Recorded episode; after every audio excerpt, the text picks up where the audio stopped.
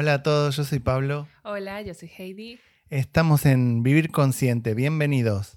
Como siempre, comprometidos con el propósito de acompañarnos en el camino de despertar de la conciencia. Y hoy vamos a hablar de un tema súper chachiguay, que es el amor. Y vamos a presentar este podcast llamándolo Pareja Consciente. ¡Wow! ¡Wow! ¿Qué queremos decir con pareja consciente? Bueno, eso lo diremos más adelante, porque vamos a empezar con lo que en la sociedad y todos conocemos eh, de cómo se llama, de cómo se dice, de cómo se define el amor. Y para eso Heidi nos va a contar un poquito de cómo se empieza a construir el amor desde la infancia. Sí, nuestra, nuestra primera reflexión con este tema es que cuando estamos viviendo nuestras primeras relaciones de pareja, lo último que pensamos es que algo tiene que ver con, con nuestra niñez. Eh, de hecho, hoy por hoy se- nos sigue pasando en sesiones de acompañamiento que hago yo, terapia, la consulta de Pablo, que cuando les decimos que vayamos atrás a la infancia cuando estamos teniendo problemas de pareja, la gente se sorprende en su mayoría, porque es como que, que tiene que ver mi infancia y lo tiene que ver todo. Porque desde allí, desde nuestra infancia, es que empezamos a construir el concepto del amor, empezamos a significarlo. Em, en la crianza tradicional occidental, por decirlo de una manera, en la que eh, hemos, hemos estado criados casi todos los que, lo que hoy por hoy estamos vivos, em, se, nos, se nos empezaba a premiar y a querer y a, y a dar en función de que nosotros diéramos lo que otros esperaban de nosotros. Es decir, cuando somos pequeños, nacemos puros, esenciales, em, somos amor y, y precisamente cuando empezamos con nuestros comportamientos a, mostrarnos, em, cada vez que nos salimos de las expectativas de los adultos que, nos, han, acompañado en la crianza, padres, abuelos, tíos, eh, sociedad, sistema, em, ¿qué hacían? Nos modelaban, nos decían lo que había que hacer para que otros nos, nos aceptaran. Entonces empezamos a, a grabarnos en el subconsciente el mensaje de si hago lo que otros esperan de mí, recibo amor si soy eh, de una manera que me apetece ser, pero que no es la que otros esperan de mí, entonces me abandonan, no me quieren o peor aún, me, me violentan, me castigan, eh, o sea, cualquier cantidad de cosas que pudieran llegar hasta la violencia física. Entonces, si eso es la base con la que sentamos en nuestro subconsciente la relación con el amor, entonces eso lo vamos arrastrando de por vida. Y todas esas heridas de la infancia se ven reflejadas clarísimamente en cómo nos relacionamos como adultos precisamente con, con, con otras personas con las que nos unimos para crear nuevas familias. Esto queríamos contarlo como base porque, porque en definitivamente allí está la clave y allí están la gran mayoría de las respuestas de lo que nos sucede hoy en nuestras relaciones de pareja. Sí, y es súper interesante lo que dice Heidi porque no es tanto cómo nos crían, es como nosotros después seguimos reproduciendo a partir de lo que se graba en nuestro inconsciente todos esos patrones de relación. Y cuando en, en- las sesiones, en los trabajos, queremos mostrar eso, la gente misma, el, el paciente mismo se pone súper defensivo. No, pero, pero ¿cómo? ¿Cómo que hay otra forma de amar? ¿Cómo que esto no es sano para mí? Si es, es como lo hace todo el mundo. Sí, es como lo hace todo el mundo. Y una de las razones por la que todo el mundo lo hace así es porque así está definido en el diccionario de la Real Academia Española. Sí, sí. Queremos, Heidi, ahora queremos compartir lo que dice el diccionario sobre el amor. Eh, el- lo primero que sale hay varias definiciones, pero la primera que sale es sentimiento intenso del ser humano que partiendo de su propia insuficiencia necesita y busca el encuentro y unión con otro ser. ¿Qué tal? No, no nos vayamos, vamos punto a punto. Partiendo de la propia insuficiencia. O sea, lo que nos dicen de entrada que como seres somos insuficientes. No somos completos. No podemos valernos por nosotros mismos. Necesitamos, ¿habéis escuchado lo de la media naranja? Necesitamos otra mitad, necesitamos alguien que nos complete. eh, está súper grabado en el subconsciente individual y colectivo este concepto de la insuficiencia, tan fuerte que esté dentro de la primera línea de la definición de la Real Academia Española. La segunda dice, sentimiento hacia otra persona que naturalmente nos atrae y que procurando reciprocidad en el deseo de unión nos completa, alegra y da energía para, eh, energía para convivir, comunicarnos y crear.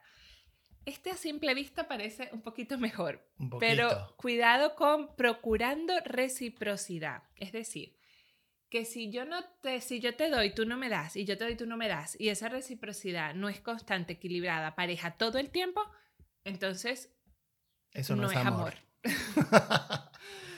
y qué, qué lejos, qué lejos de la realidad, ¿no? Ya entraremos un poco en definir eh, los espacios no de cada uno y cómo uno como pareja consciente debe respetar las energías que tiene uno y que tiene el otro, ¿no? En, en la convivencia.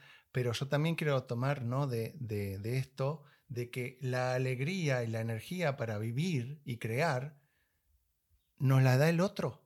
O sea, no, no sale de adentro nuestro según esta definición de amor. Es la otra persona la que nos da alegría de vivir. Y el tercero, para dejarlo en tres. Es muy fuerte. Y no seguir, pero el tercero, sentimiento de afecto, inclinación y entrega a alguien o algo. O sea, por todos lados nos, nos dicen y nos graban eh, que mm, esto tiene que ser eh, un dar a cambio de algo, un, una entrega incluso em, casi que obligada, eh, necesaria, es como que tengo que dejarme parte de mí y de lo que soy en una relación para que eso se llame amor. O sea, si yo no, Si yo no cedo. No cedo. Quién soy, si yo no dejo de ser quien soy, entonces no es amor, porque el amor es sacrificio, es dar la vida por el otro. ¿No? Está en la, misma inscripción de, de, cuando uno se casa por iglesia, ¿no? Es eh, con el otro siempre, en las buenas, en las malas, en la enfermedad, y, todo eso que, está tan regulado, tan llevado al extremo, no deja espacio para la flexibilidad. Y yo mm. creo que, que si empezamos a hablar de amor consciente, lo primero que tenemos que decir es que tiene que ser consciente. ¿Qué quiere decir consciente? Consciente quiere decir aprender a escucharse a uno mismo. Hmm. Comenzar desde ahí. La pareja consciente comienza desde el individuo consciente, que es uno de los dos pilares, ¿no? Pero es comenzar por uno. Sí, el, concepto de, individuo consciente, o sea, que para ser una pareja consciente es necesario eh, ser un individuo consciente, es clave. Esto es equipo, es muy difícil que esto se consiga individualmente, pero evidentemente el proceso pasa por, el, por la toma de decisión y elección de cada quien. El ser una pareja consciente tiene un componente importantísimo que es la elección. Es decir, yo elijo constantemente estar con Pablo y él elige constantemente estar conmigo. Y eso es una cosa que vivimos en nuestro día a día. El concepto de pareja de te elegí y ya está, y tengo que estar contigo para toda la vida, para toda la vida sin, sin, sin cuestionarnos nada, es muy, muy difícil de gestionar emocionalmente. Cuando hay la posibilidad de tener claro de que estamos juntos es por elección, es una sensación de que estás renovando la elección de la pareja constantemente. Y entonces eso genera inconscientemente una sensación de, primero, de libertad. y, de, y eso nos genera además una responsabilidad, porque entonces estamos eligiendo a conciencia. Y eso significa que entonces yo realmente tengo que hacerme cargo de mí mismo, él se tiene que hacer cargo de sí mismo para que los dos como individuos nos, sentamos, nos sintamos bien, completos y equilibrados y eso nos ayude a compartir muchísimo mejor y más sanamente. Pero claro, por eso requiere un nivel de conciencia elevado, requiere que prestemos atención a nuestro interior y a nosotros mismos y podamos nosotros ser capaces de identificar nuestras necesidades, nuestras heridas, nuestras tareas pendientes por resolver. Sí, y ahí entra el, concepto de independencia emocional. Aunque la pareja consciente es una pareja en donde dos personas se aman desde otra definición que no es la tradicional, son dos personas independientes. Yo recuerdo, ¿no? Y esto lo doy como ejemplo, cuando conocí a Heidi, me acuerdo que estaba súper enamorado de ella, pero yo me iba, me acuerdo que me iba a trabajar a Casteldefels y ella se queda en Barcelona. Y en todo el día, por ahí, de vez en cuando nos mandábamos un mensajito, pero ninguno de los dos estaba todo el tiempo como atento al móvil, ¿qué está haciendo? ¿Qué está haciendo el otro? No. O sea, ¿por qué? Porque cuando los dos nos encontramos, tuvimos la, suerte y la sincronicidad, digamos, de haber mm. trabajado en nosotros mismos antes. Nosotros nos encontramos ya trabajados, nosotros nos encontramos ya en un camino de conciencia, del despertar de la conciencia y del amor propio y de la autoestima. Entonces, yo estaba completo, ella estaba completa. Y desde esa completud individual nos acompañamos y mm. formamos un equipo, un equipo muchísimo más fuerte que si está formado desde dos personas con carencias, con heridas y con necesidades que, que, que sí mismos no pueden resolver. Ojo, que no significa que juntos ahora no hayamos creado una por decirlo, una interdependencia, o sea, nosotros nos elegimos, o sea, nosotros sabemos que estamos mejor juntos, nosotros queremos estar juntos, pero es una elección y eso implica una responsabilidad. Nosotros estamos en el camino, porque esto es un camino eterno que no se acaba del despertar de la conciencia, y nosotros estamos aprendiendo de nosotros mismos constantemente y nos acompañamos en el aprendizaje individual de cada quien, porque las heridas de Pablo son las heridas de Pablo, y aunque Heidi pueda acompañarlo como pareja, él se las tiene que curar. Y, lo mismo pasa conmigo, las heridas mías son mías y aunque él esté a mi lado, la responsable de sanarlas soy yo. Y así va a ser durante toda nuestra vida. Pero claro, el hecho de que seamos independientes emocionalmente precisamente nos permite tener la flexibilidad en ese dar y recibir. Porque si nosotros nos estuviéramos exigiendo constantemente el que tenemos que darnos y recibirnos para llenar las carencias individuales de cada quien, entonces tendríamos la cuerda tensa todo el tiempo. Y eso es lo que pasa en muchísimas parejas en la actualidad, que la cuerda está demasiado tensa todo el tiempo precisamente porque se está viviendo desde la carencia. Entonces, la necesidad de que el otro me llene mi hueco, y Pablo tiene un ejemplo muy bueno con eso de, del agua de un cuenco. Se me ocurren dos ejemplos. Tomando un poco eso, también hay que nombrar la necesidad de uno querer llenar al otro, ¿no? Porque eso también sucede mucho en las parejas. Cuando una persona nota a su pareja que está mal por algo, por un tema del que sea, puede ser un tema del trabajo, un tema de su familia, un tema de lo que sea, que no le corresponde a uno, igualmente se quiere meter. ¿Y qué te pasa? ¿Y por qué estás así? ¿No? Y se lo toma personal. Las propias carencias de uno, el, vacío que uno tiene, nos hace actuar buscando ser útiles para otras personas. No, no solo que otros nos mm. llenen, que eso es parte de lo que es una pareja inconsciente, digamos, sino buscar llenar al otro aunque la otra persona no nos necesite. Una de, las características más importantes de la, pareja consciente es la empatía y el respeto. Es la comunicación, es dar cuenta, uno darse cuenta de lo que la otra persona necesita, preguntándoselo también, ¿no? Y respetando los momentos en, que la, en donde la otra persona quiere resolver sus cosas sola, porque su individualidad y su amor propio eh, lo tiene que llevar la otra persona, no se lo tengo que llevar yo. Entonces, eh, eso es algo que quería añadir. Y después el ejemplo de, lo que sería el amor desde, desde, un lugar de carencia es, imagínense que tenemos un, bowl, ¿no? Un, un, cuenco que está lleno de agua. Cuando nacemos, nosotros tenemos una energía de amor vital plena. A medida que va pasando el tiempo, un poco como explicó Heidi, de la infancia, empezamos a darle a los demás lo que necesitan de nosotros, pero empezamos a perder de vista que nuestra fuente empieza a disminuir, nuestra cantidad de energía de agua empieza a disminuir.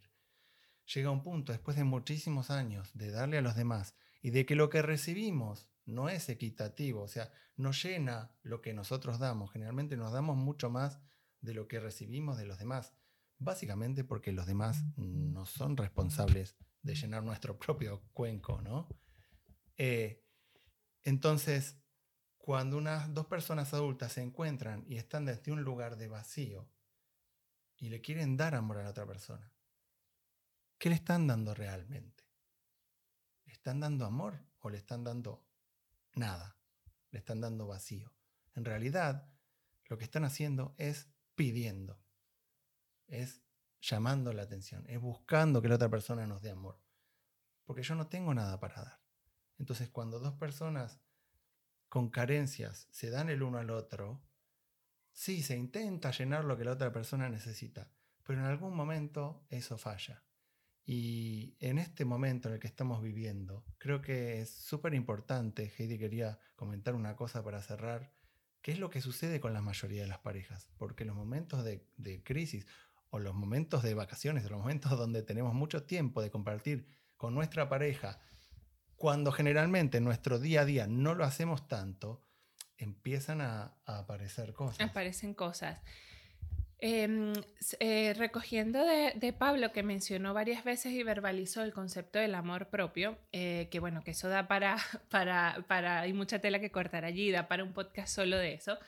Em, pero partiendo de que nosotros tenemos que desarrollarnos como individuos, generar nuestra propia independencia emocional y amarnos primero a nosotros, escucharnos, saber cuáles son nuestras necesidades, llenarlas, para nosotros podernos sentir equilibrados y a partir de allí compartir tiempo y experiencias con otra persona, partiendo de allí, ¿qué sucede eh, hoy por hoy con la gran mayoría de las parejas? Y bueno, con los individuos que viven en pareja, porque recuerdo siempre, vuelvo al concepto de que somos individuos que estamos en, compartiendo con otra persona que estamos en automático. Entonces, si estamos en automático, en una vida muy acelerada, haciendo una rutina, sin casi tiempo para compartir, entonces cuando estamos en esa dinámica, los tiempos para compartir, que normalmente están además llenos de distracciones, esos compartires son o con otras personas en una cena, o viendo una serie, o con los niños. O sea que al final los, los momentos realmente donde de intimidad. y cuando hablo de intimidad no solo me refiero a la sexual, hablo de, de momentos para conversar, para profundizar, para vivir una experiencia. O sea, cuando esos momentos no, no, no se dan, eh, con mucha frecuencia. Entonces, ¿qué sucede? Que vamos como, como en un estado de automático en el que probablemente pase el tiempo, probablemente pasen los años. Y entonces no es casualidad que los índices de separaciones crecen muchísimo después de periodos vacacionales, precisamente porque la gente sale de esa rutina y de ese automático y se ven en la necesidad de estar mucho más tiempo juntos y en eso salen cosas. Entonces, imaginaros ahora en lo que estamos viviendo de coronavirus, que además las personas no están de vacaciones, no están llenándose de ninguna experiencia eh, externa, probablemente se estén llenando de las distracciones que se puedan permitir dentro del espacio de confinamiento. Sí, o intoxicando con todo lo que viene. Sí, cargados, tensionados, muy probablemente con incertidumbre económica, además con la crianza de los hijos, que también da para otro podcast que eso em, tensiona mucho las relaciones de, pareja. Entonces, claro, salen a la luz una cantidad de desencuentros y de incomodidades que pueden pasar dos cosas. Y aquí es donde queremos un poco cerrar con, con, este, con este breve, porque pareja consciente es tan profundo y, y, y, tiene tanto para, para, para dar, pero para por lo menos dejarlos con una sensación de reflexión y un cuestionamiento. ¿Qué sale allí? ¿Qué se pone sobre la mesa? O sea, ¿qué, qué, qué podemos aprender de ello? Es un momento clave para como pareja responsabilizarnos cada quien de sus propias heridas y de sus propios temas que resolver. Es el momento de, y vamos a repetirlo cada vez, de mirarse, de mirarse hacia adentro. Sí, sí, sí, sí, Para poder resolver quizás y salir de todo esto como una pareja renovada, con unos votos renovados y con una energía completamente distinta que ya no va en automático. Sí, suena, suena un poco paradigmático, pero para trabajar en la pareja consciente uno tiene que empezar por trabajar en uno mismo. Y esta situación en la que estamos es una situación propicia de oportunidad para hacerlo. Así que bueno, les dejamos esa invitación mm. y muchísimas gracias por compartir con nosotros este espacio y los veremos en otros podcasts hablando de estos temas y de otros, ¿no? Que a ustedes les interese. Gracias por escucharnos y encantados de poder escuchar también lo que pensáis, compartir y los esperamos. Un abrazo.